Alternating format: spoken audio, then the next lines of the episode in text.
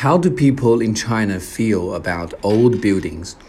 Well, for the Chinese people, I think they have a very good feeling about the old buildings. And so during some traditional festivals or public holidays, you will see that a lot of them like to visit old buildings. In Beijing, for example, they will go to the Great Wall, the Forbidden City, the Summer Palace to take a lot of pictures.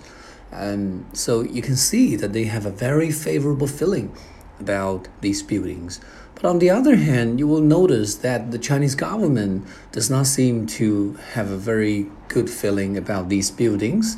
Uh, what you see is that they are constantly tearing down old buildings in order to make way for the high rises and skyscrapers in the city.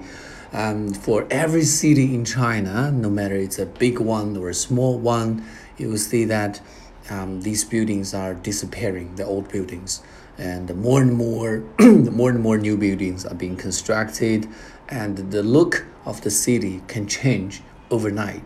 So I really don't think that this is a good phenomenon. I think the governments need to make more efforts um, to protect these old buildings because they are our cultural identity. They are the carrier of our culture. Um, they can teach us a lot of things that cannot be learned from textbooks. So um, this is really not good.